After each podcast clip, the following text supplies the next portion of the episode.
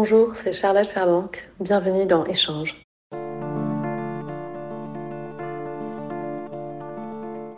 La première fois que je l'ai vu, c'est le jour où nous avons enregistré cet épisode. Au début, on est censé parler tennis, et puis comme souvent, on est parti ailleurs, et c'était un vrai plaisir. Tout ça est possible grâce au groupe TGS France, spécialisé dans le conseil, l'accompagnement et les services aux entreprises. Ça fait dix ans qu'ils s'impliquent en faveur de l'employabilité des personnes en situation de handicap via leur entreprise adaptée Socia 3. En vue de Paris 2024, ils accompagnent un groupe d'athlètes paralympiques tout au long de leur préparation. Charlotte en fait évidemment partie. Je m'appelle Antoine Beneteau.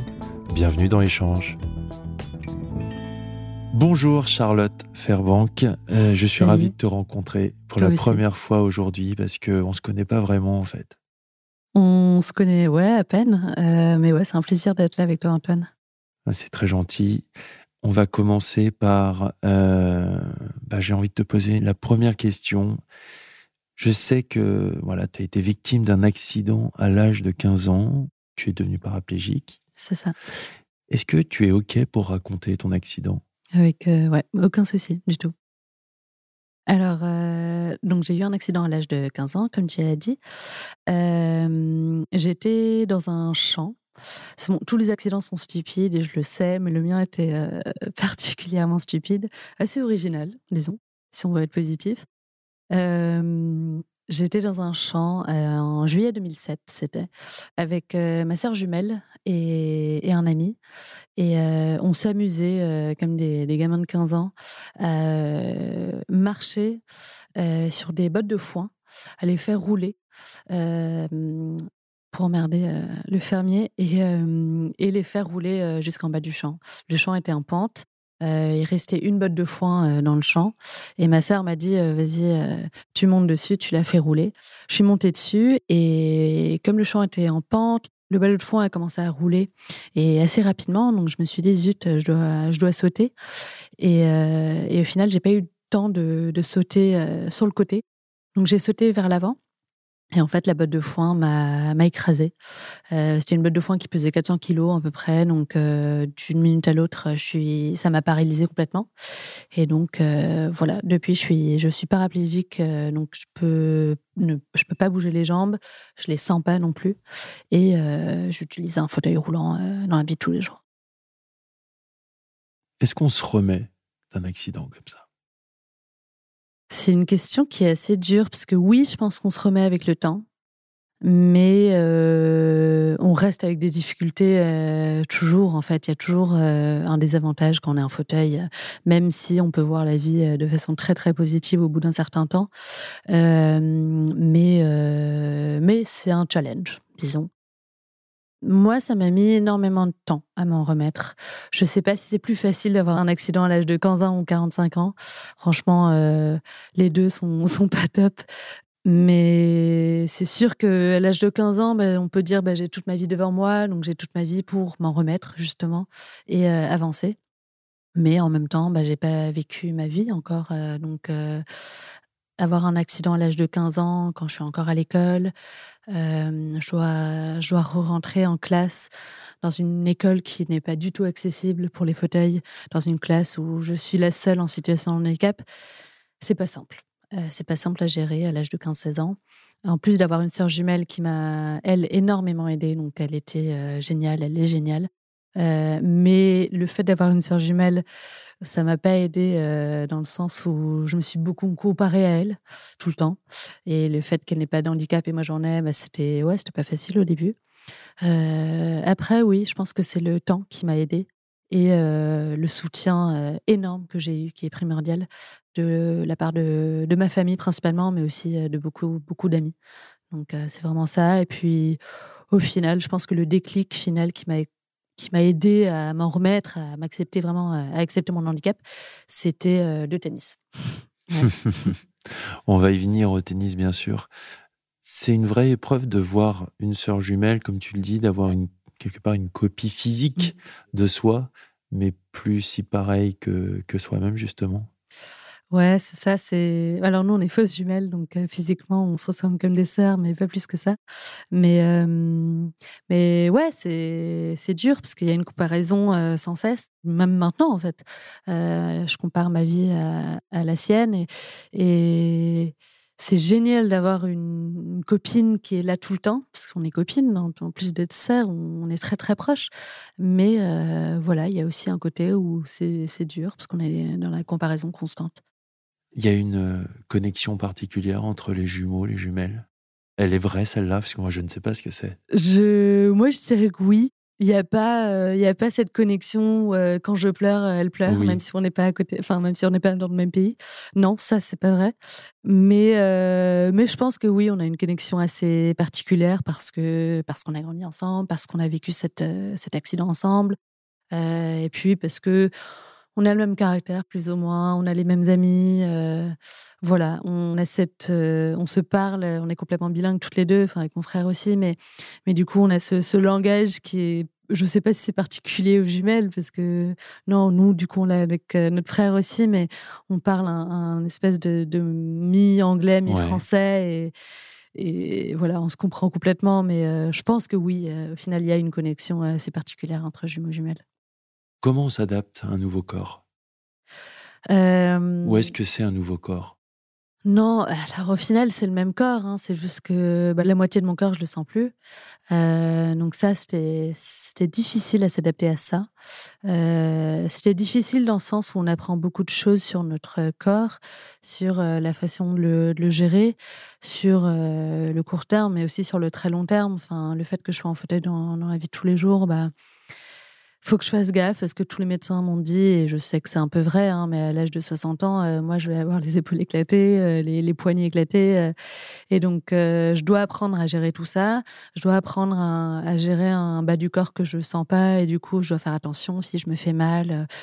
Je, dois vérifier sur ma peau qu'il n'y a pas de, petites séquelles, enfin de de, de, parties de ouais enfin de petites blessures comme ça et parce que comme je le sens pas bah, ça prendrait du temps à récupérer etc c'est voilà donc cette partie physique qui, est difficile à gérer euh, après je pense la partie plus difficile c'est vraiment le regard des autres. Ça a mis du temps euh, je pense que tous les toutes les personnes en fauteuil peuvent euh, peuvent en parler euh, maintenant, euh, je m'en fous complètement du regard des autres euh, parce que je, suis fière de, qui je suis et je suis fière d'être d'être en fauteuil. Mais, mais c'est vrai qu'au début, j'ai mis énormément de temps à m'habituer à ça.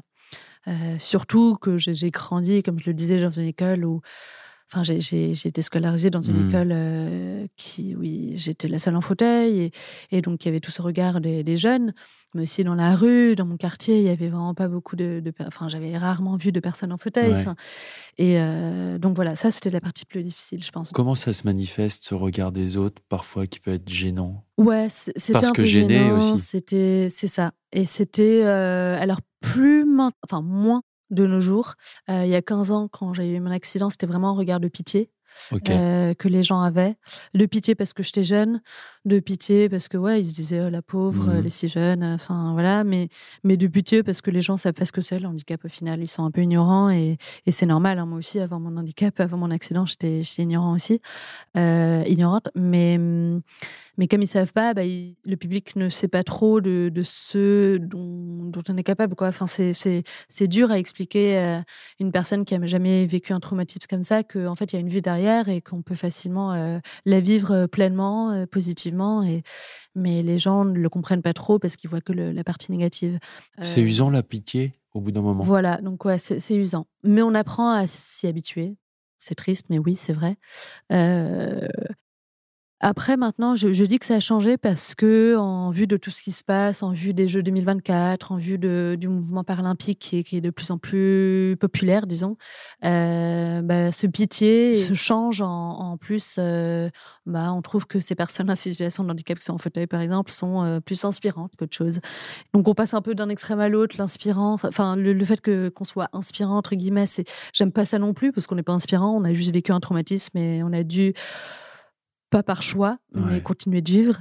Et, euh, mais ça veut bien dire qu'on est inspirant. Enfin, on a une vie de tous les jours comme euh, tous les autres athlètes ici. Euh, enfin, moi, j'ai la même vie qu'eux, je fais les mêmes sacrifices. Donc, on n'est en aucun cas inspirant. Mais c'est vrai qu'on a dû surmonter quelques challenges de plus, peut-être. c'est ça qui est inspirant. Ouais, voilà, c'est peut-être le fait qu'on a eu un petit peu plus d'obstacles et, et, on a dû se dépasser à certains moments où peut-être d'autres n'ont pas dû le faire. Trouver la euh, force de rebondir, quoi. Ouais, c'est ça, c'est ça. Euh, et c'est ouais, c'est vrai que ça peut être inspirant.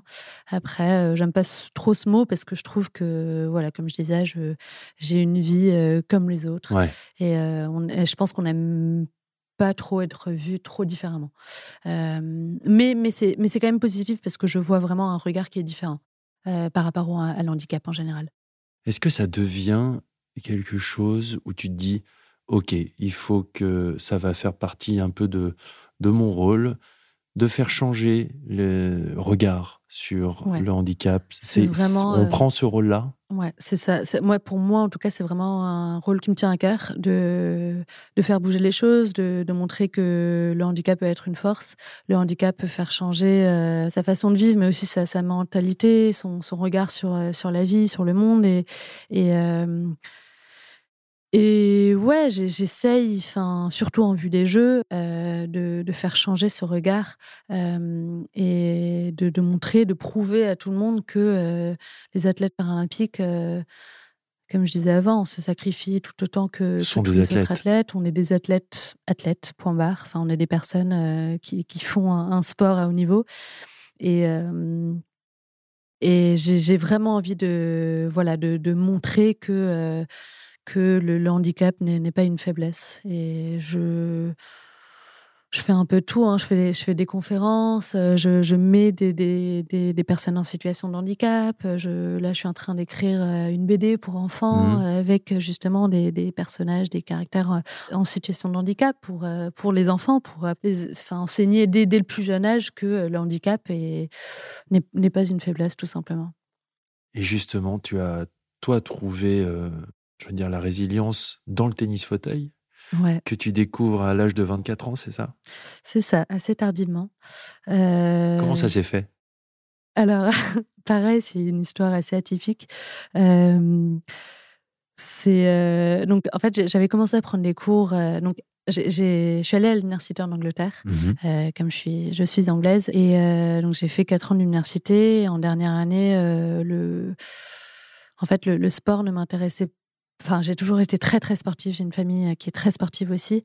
Mais euh, au moment de l'accident ou un an après, on m'avait proposé d'essayer de tenter euh, de, prendre des cours de tennis fauteuil. J'avais refusé à l'époque parce que pour moi, le fait de déjà être en fauteuil roulant, euh, je voulais pas en plus faire un sport en fauteuil. Pour moi, c'était trop de fauteuil, c'était trop d'handicap et bon, j'avais clairement pas accepté mon handicap du tout à l'époque. Mais c'était beaucoup trop pour moi et donc j'ai complètement refusé d'essayer euh, quelconque sport en fauteuil. Ouais, j'ai lu quelque part que tu pensais que cela mettait en avant ton handicap. Ouais, c'est ça. Et je me disais, euh, bah, au moins, si je faisais beaucoup de natation avant l'accident, et, et, au moins, si je continuais avec la natation, bah, on voyait pas le fauteuil, donc on, on voyait pas euh, le handicap non plus et ouais je me sentais plus libre plus plus à l'aise quoi euh, donc ça c'était la première fois que j'ai entendu parler de tennis fauteuil c'était à ce moment-là mais j'ai vite oublié en fait j'ai vite oublié que, que ce sport existait et euh, voilà c'était quelques années plus tard dernière année de l'université je voulais je voulais je pense qu'à ce moment-là, j'avais accepté mon handicap un peu plus et je voulais essayer un sport en fauteuil. J'hésitais entre le basket et le tennis. Et euh, j'ai toujours adoré le tennis, même si j'ai pas beaucoup joué dans ma vie. Mais euh, j'ai toujours été attirée par Roland, par, euh, par, par ce sport qui est, qui est vraiment devenu une passion. Et, et donc, j'ai commencé à prendre des cours. Et tout de suite, j'ai adoré. C'était incroyable. et donc, après l'université, j'ai continué mes cours, mais, mais je bossais en tant que, en tant que juriste. Donc, je n'avais pas trop, trop le temps de prendre beaucoup de cours non plus. Et, euh, en 2016, euh, ça faisait deux ans et demi que je bossais dans un cabinet d'avocats et, j'avais envie de faire une pause du droit. Euh, et donc, je voulais voyager un peu, apprendre l'espagnol. J'adore les langues et je savais pas parler espagnol. Et donc, je me dis pourquoi pas faire un petit voyage en Amérique latine.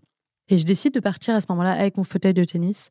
Mon fauteuil, bah voilà, je, ça faisait peut-être voilà un an et demi que je mmh. prenais des cours et, j'adorais ça. Et je me suis dit pourquoi pas partir avec on sait jamais. En Argentine, peut-être que les gens sauront jouer au tennis aussi. Et, euh, et en fait, j'ai fait quelques recherches et j'ai trouvé le club où s'entraînait euh, où s'entraînait l'équipe nationale de, tennis en fauteuil. Et euh, je suis allée les voir. Euh, on leur demandait si je pouvais prendre mmh quelques cours, un cours par semaine, deux cours par semaine. Et en, même temps, je cherchais un bénévolat à faire à Buenos Aires. J'étais pas j'étais pas partie pour le tennis. Je suis partie pour voyager et faire un peu de bénévolat. Et mais je, je commence voilà une fois par semaine à prendre des cours de tennis.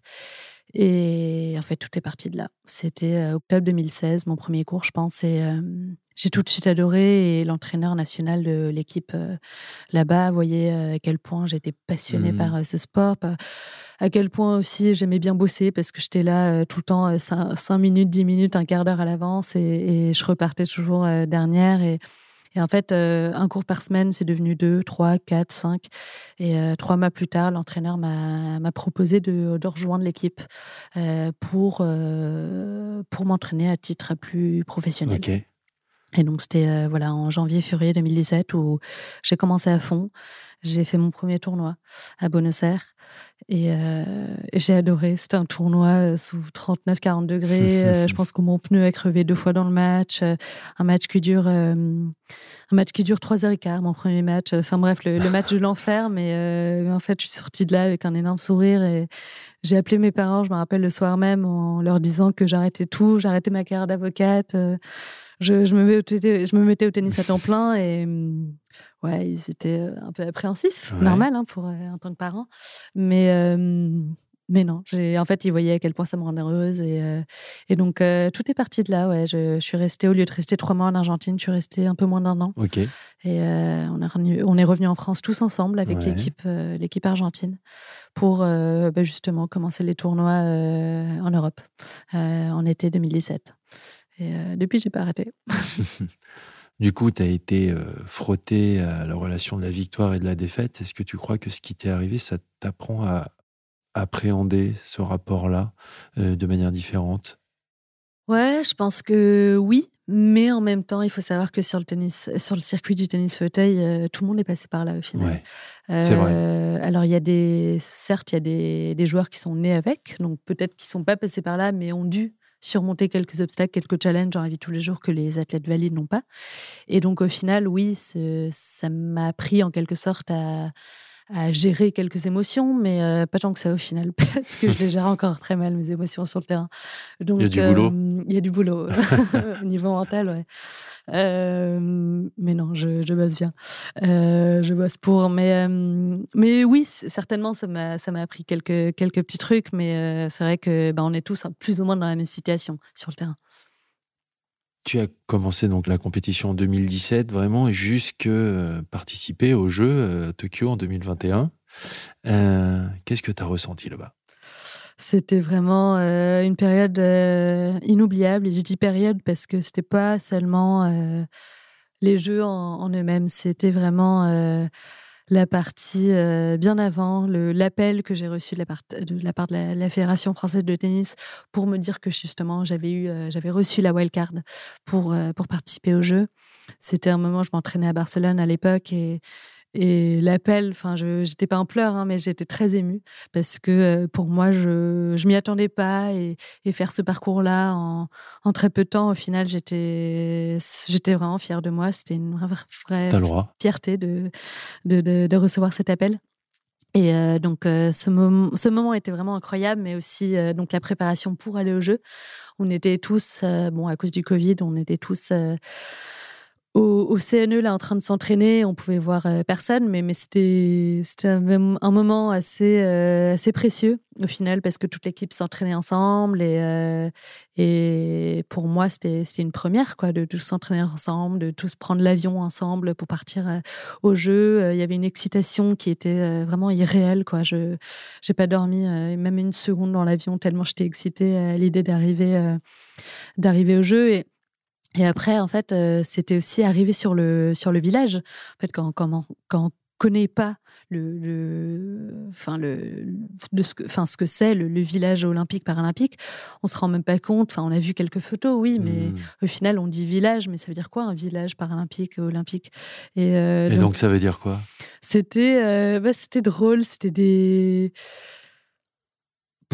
c'était quelques rues, mais c'était une bulle, quoi. Bon, après, il y avait le Covid aussi, ça nous a pas aidé, parce qu'on pouvait pas sortir du village, mais c'était quelques rues avec des buildings hauts, avec chaque euh, pays qui était représenté euh, dans, un seul immeuble.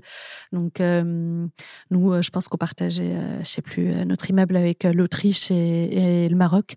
Et, mais c'était drôle, enfin, on était tous ensemble. Enfin, quand on dit une seule équipe, c'est vrai, on était une seule équipe. Il y avait, il y avait tous les athlètes paralympiques dans un immeuble tous les entraîneurs et, c'était vraiment incroyable, voilà, justement, d'arriver sur ce village, de voir autant d'athlètes mmh. de haut niveau. C'était impressionnant, en fait, le mot, et c'était impressionnant de voir cette salle de sport, cette cantine euh, vraiment énorme, euh, de voir autant de handicap aussi. Enfin, le monde de handicap, au final, je le connais, je le connais bien, mais, mais, mais en fait, je suis arrivée là-bas et je, me suis dit, je connais pas le monde de handicap. Enfin, j'ai vu de tout handicap et c'était incroyable. C'était incroyable de, de voir à quel point. Euh, les gens, même les, avec des handicaps les plus sévères, arrivaient euh, à faire un sport de haut niveau. Enfin, c'était, c'était impressionnant et, et, on voit que, euh, que la moitié quoi, à la télé. Enfin, c'est vrai que quand on arrive sur place, on voit tout et, et non, c'était vraiment un moment inoubliable. Après, le tennis en lui-même, voilà, j'ai perdu simple et double au premier tour, mais, mais ça m'a pas gêné parce que au final, c'est ma première participation. Mmh j'ai joué contre la huitième mondiale à l'époque euh, au premier tour en simple et euh, c'est une une fille qui américaine qui, qui, joue très très bien et j'étais pas non plus, euh,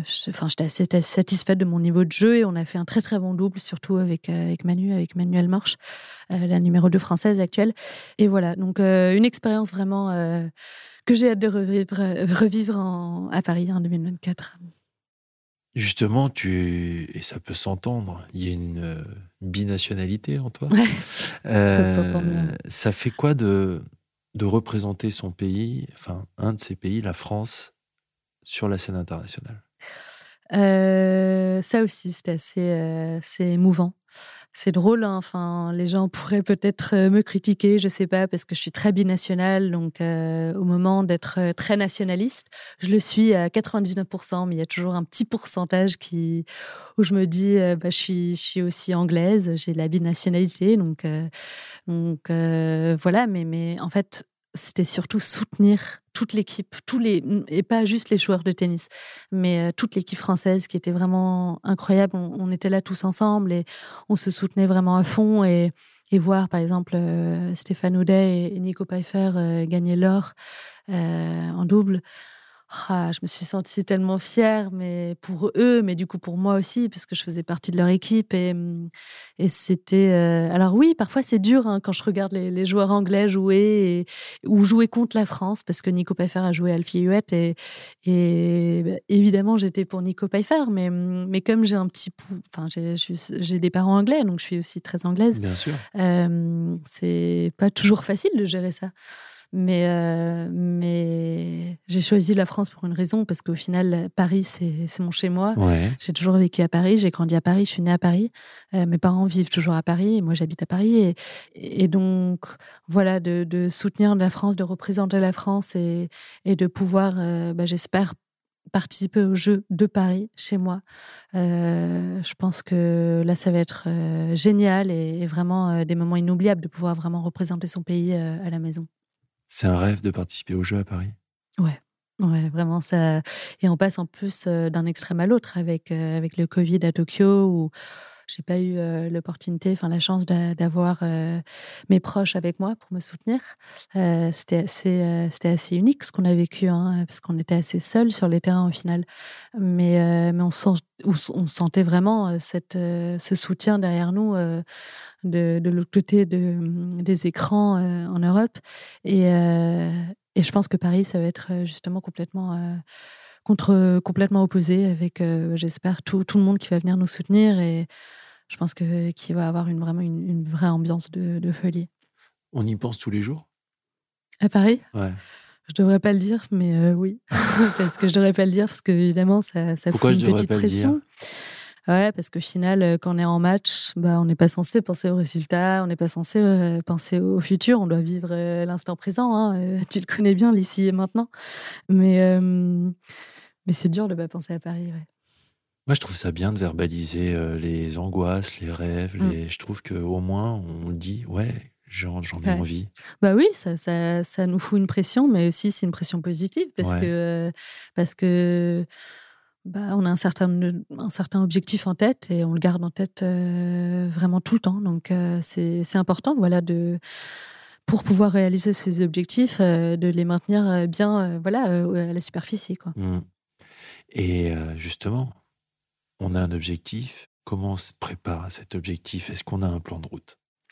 Un plan de route, ouais, qui, qui est très détaillé, qui se détaille de plus en plus euh, en, vue, euh, en vue des jeux. Et là, on, se rapproche, hein, c'est un an et demi. Donc, euh, donc bon, un an et demi, c'est long, mais c'est aussi très court.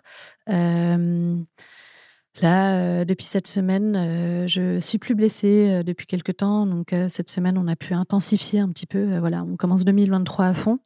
Et donc, je m'entraîne un peu plus de 4 heures par jour, avec une heure et demie aussi de, de prépa physique.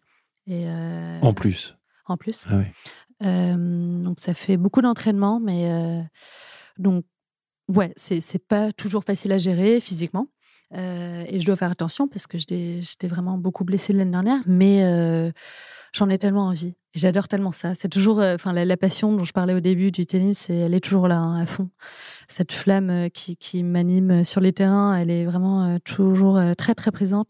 Et, euh, donc, je bosse très, très dur pour.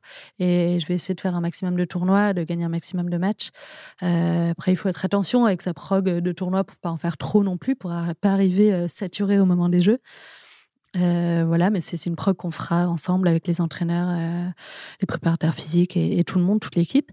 Euh, mais ouais, ça, demande des, plans d'action et, vraiment ben, un bon carnet de bord, entre guillemets, pour, pour arriver au top au moment des Jeux en été 2024. ouais. Je crois que tu as aussi de gros objectifs pour ta vie professionnelle. Ouais, euh, c'est ça. Alors, je sais pas combien de temps que je vais, je vais continuer le tennis. Ça se trouve, je continuerai après 2024. Ça se trouve, j'ai arrêté. Je, je ne sais pas encore du tout. Euh, là, l'idée, c'est de, continuer. Mais en dehors du tennis, euh, en effet, j'ai plein de petits objectifs. Alors, pareil, je sais pas si je reprendrai le droit ou pas. J'aimerais bien, parce que ça me passionnait aussi. Euh, je m'étais spécialisée dans le droit médical, dans le droit de la santé, où, où euh, je bossais pour euh, des clients qui, qui il y avait il y avait des erreurs cliniques et je moi je soutenais voilà les, les patients plutôt que les Hmm. hôpitaux.